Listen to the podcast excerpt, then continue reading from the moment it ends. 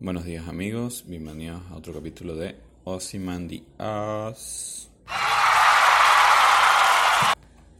Claramente no, no les puedo decir que soy su podcast de siempre porque bueno, eh, dejé de, de grabar como hace dos meses. Casualmente hace dos meses empezó el apocalipsis, a.k.a. pandemia mundial, a.k.a. coronavirus. Eh, hace poco estaba volviendo a escuchar mi podcast del coronavirus y estoy bien apenado por la poca información que tenía en ese momento y porque claramente no fui incapaz de prever el, el colapso mundial que causaría, ¿no? Este, a día de hoy aquí en Argentina estoy en el día, creo que 35, 36 de cuarentena. Solo salgo a la calle a comprar comida. Eh, desde la semana pasada implementaron lo del, o esta semana, no me acuerdo. Implementaron lo del barbijo o tapaboca obligatorio para poder salir. Y nada, he restringido mucho más las salidas porque el tema es una ladilla. O sea, uno sale con una ropa y con unos zapatos, este, vas y compras. Descubrí que soy bien efectivo en no tener contacto con otros seres humanos. Eh, creo que la verdad casi nunca tuve contacto con otros seres humanos. Solo que con el tema de las superficies ahora me cuido mucho más. Y, y nada, uno compra lo que tiene que comprar rápido. Que, que para estos días, más allá de, yo usualmente hago un, mercado semana, eh, mensual, así que lo que se lo comprar estos días es cerveza y, no sé, víveres que, que se acaban diariamente.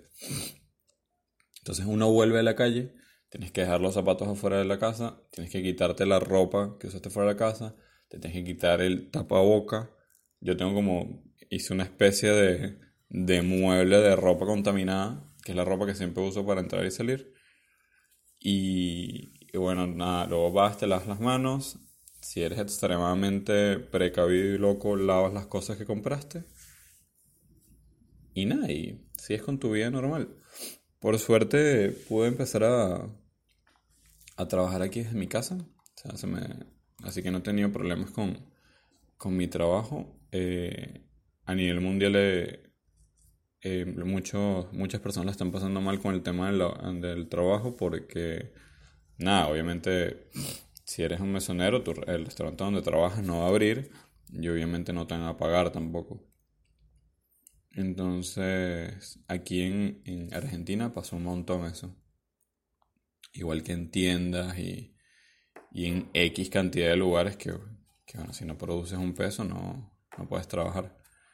En el área que yo trabajo, que es la educación, eh, también se ha visto un montón afectada pero bueno, por suerte aún nos mantenemos, por así decirlo.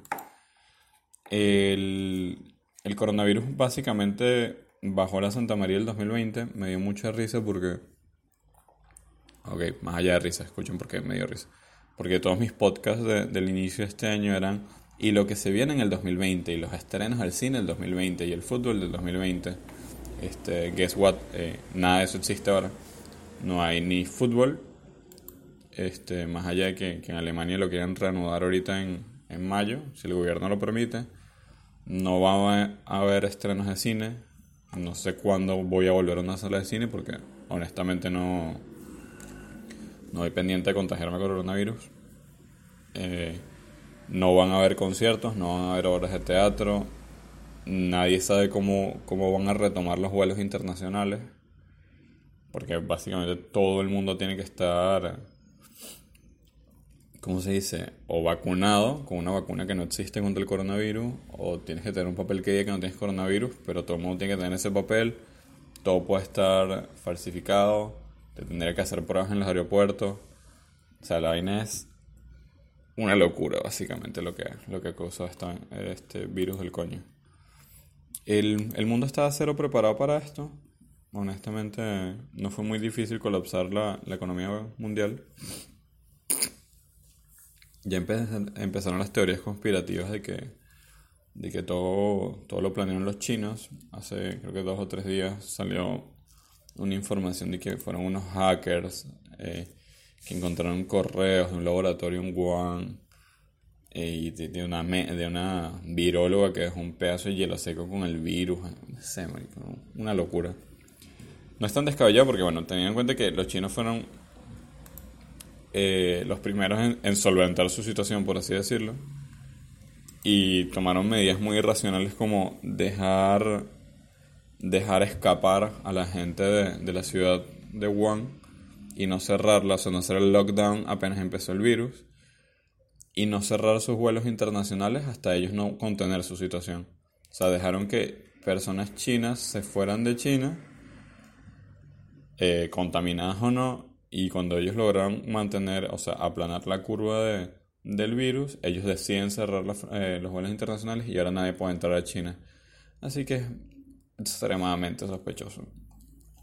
Eh, países como Alemania o Estados Unidos quieren, quieren cobrarle a China, si no me equivoco, desde la Cancillería alemana le, le, llegó un comunicado a, la Cancillería en China que le, por facturas por 130, no sé, asumo que eran millones y no billones, obviamente, de euros en, en temas de gastos de, del coronavirus.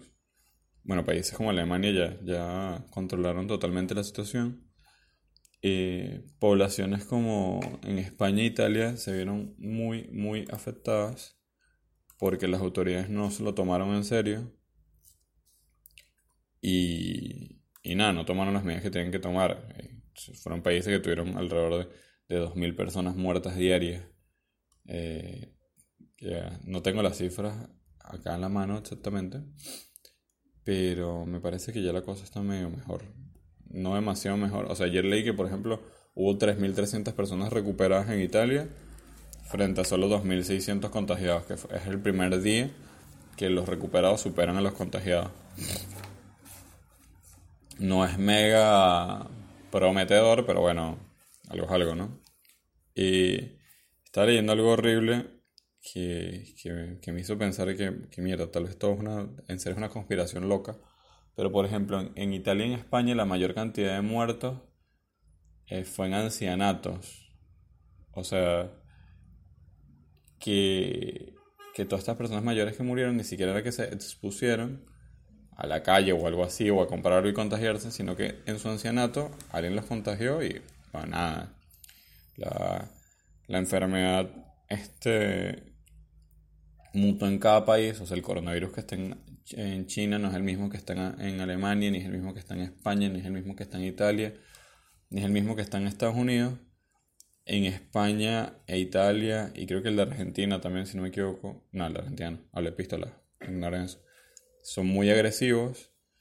Estados Unidos es otro país que, bueno, que Trump no, no supo manejar para nada bien la situación. Ellos tuvieron un periodo de desde el 7 de enero hasta marzo Mm, hasta el 29 de marzo, creo, no, 29 de marzo. Sí, creo que fue 29 de marzo. Marzo ya fue hace un montón de tiempo, ya estamos en mayo. Increíble. Que no tomaron ninguna medida, dejaron a la gente correr libre movimiento y, nada, y, ahí ciudades fantasmas. Como Nueva York, este, la, la, cantidad de muertos es increíble. Pero Estados Unidos, con, con todo y lo mal que lo ha manejado, este su proporción de personas contagiadas a, personas fallecidas no, no fue tan alta, así que bueno, punto a su favor, no sé, no sé qué decirles, pero Trump lo manejó horrible. Eh, en el proceso, el candidato republicano Bernie Sanders agarró y, se bajó de la carrera presidencial, lo cual deja a Joe Biden como el único candidato frente a Trump. Las elecciones son en noviembre, asumo que las harán, si las hacen en Estados Unidos, las harán todas por correo. No deberían arriesgar a la población a hacerlas.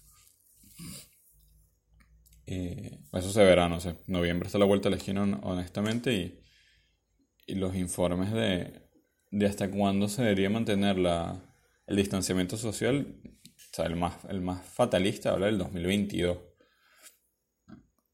Es demasiado el 2022, pero Nada, esa gente en teoría sabe más que uno. Y primero hay que tener una vacuna. Hay que inmunizar a, no sé, todo el planeta.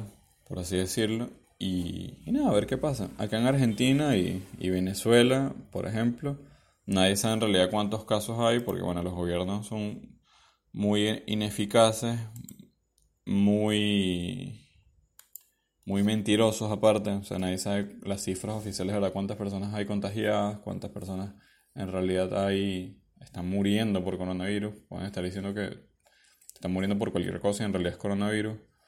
La situación de Venezuela es ultra precaria. La gente no puede parar de vivir, la gente no puede quedarse en su casa porque no tiene que comer, no tiene ahorros, todo es extremadamente caro. O sea, hay un proceso inflacionario constante. Y en realidad el virus llega en, el peor momento de la historia de Venezuela, honestamente. Y para todos los que tenemos familiares allá, este, sabemos lo precaria que es la situación, aunado ahora que, que ni siquiera hay gasolina. En el país con las mayores reservas de petróleo del mundo mundial, este, no hay gasolina. Y, y nada, es como una constante degradación social que, que está viviendo Venezuela y, y obviamente el, gobierno no tiene capacidad de reacción para, para atenuar la, la, pandemia, ¿no? Eh, hay casos increíblemente estúpidos como el de Brasil, donde Bolsonaro dice que, que, la pandemia es una mentira, que no se puede frenar la economía y que nada, que el país tiene que trabajar. Y el tipo hace, o sea, organiza manifestaciones en contra de las de lo, ¿cómo se, del, distanciamiento social. Entonces ves un presidente que el bicho parece moribundo, parece que se está muriendo, se tosiendo ahí medio enfermo, en un meeting dándole la mano a las personas, eh, con un montón de gente aglomerada. Y nada, no tengo ni idea qué pensar de Bolsonaro. O sea, es como que. no, no, me caía mal, ¿no? Pero el tipo es, es demasiado irracional. Eh, no, no sé qué pensar de él, honestamente. Y bueno, este, en Argentina, en teoría, el pico de infectados, muertos, y lo que sea que vaya a pasar va a ser dentro de dos semanas. Eh, no tengo ni idea de cuándo vamos a retomar una vida medianamente normal. Muchos hablan de septiembre. Estaría bueno, pues en septiembre es mi cumpleaños. Ajo, el, el egoísta. Pero no, mentira. Pues la verdad es que no sabemos cuándo va a ser. Y hay que tener, creo que, paciencia eh, lo que sí estoy viendo es que todo el mundo se está reinventando un montón, cosa que me agrada. Hay mucha, hay muchas inventivas con temas de dar clases, personas que se están organizando para hacer cursos, personas que están haciendo podcasts, personas que están haciendo canales de YouTube. Eh, tengo, un, tengo un amigo que, que, está haciendo un canal de YouTube buenísimo de, de supervivencia. Eh, luego les paso el link. Ahorita se me olvidó, perdón, Cristian. Este tengo amigos que están haciendo un, web show tipo a la escuela de nada. Eh, es bien chistoso. Este. Y nada, este, la cuarentena también ha servido para a mucha gente para volver a unirse con su familia, ya que bueno, como tienen un millón de tiempo libre y no tienen excusas para decir que están ocupados, eh, hacen más videollamadas, hablamos con sus amigos. Yo ahora hablo muchísimo más con mis amigos de todo el mundo. O sea, nos dedicamos a jugar, no sé, Call of Duty móvil y, y nos reímos. Eh, la cuarentena ha creado algunos rompimientos, sí. Hay personas que no están acostumbradas a, a, pasar tanto tiempo con su pareja. Hasta los mismos esposos no están acostumbrados a pasar tanto tiempo con su pareja. Hay personas que se están volviendo locas porque están pasando todo el día con sus hijos pequeños. Y sí, la verdad es que no, no les gusta pasar tanto tiempo con sus hijos. Cada quien tiene sus rutinas y la, la vida le ha cambiado de golpe. Eh, nada, intentaremos retomar el podcast por, por estos días. Eh, eh, quiero hacer algunos de, de mitología nórdica porque estoy viendo Vikings y nada, y ando por ahí. Y veremos por dónde siguen los tiros. Espero estén bien, espero escuchen esto y les guste. Y cualquier cosa me pueden escribir, llamar o mandar un correo. Chau, nos vemos.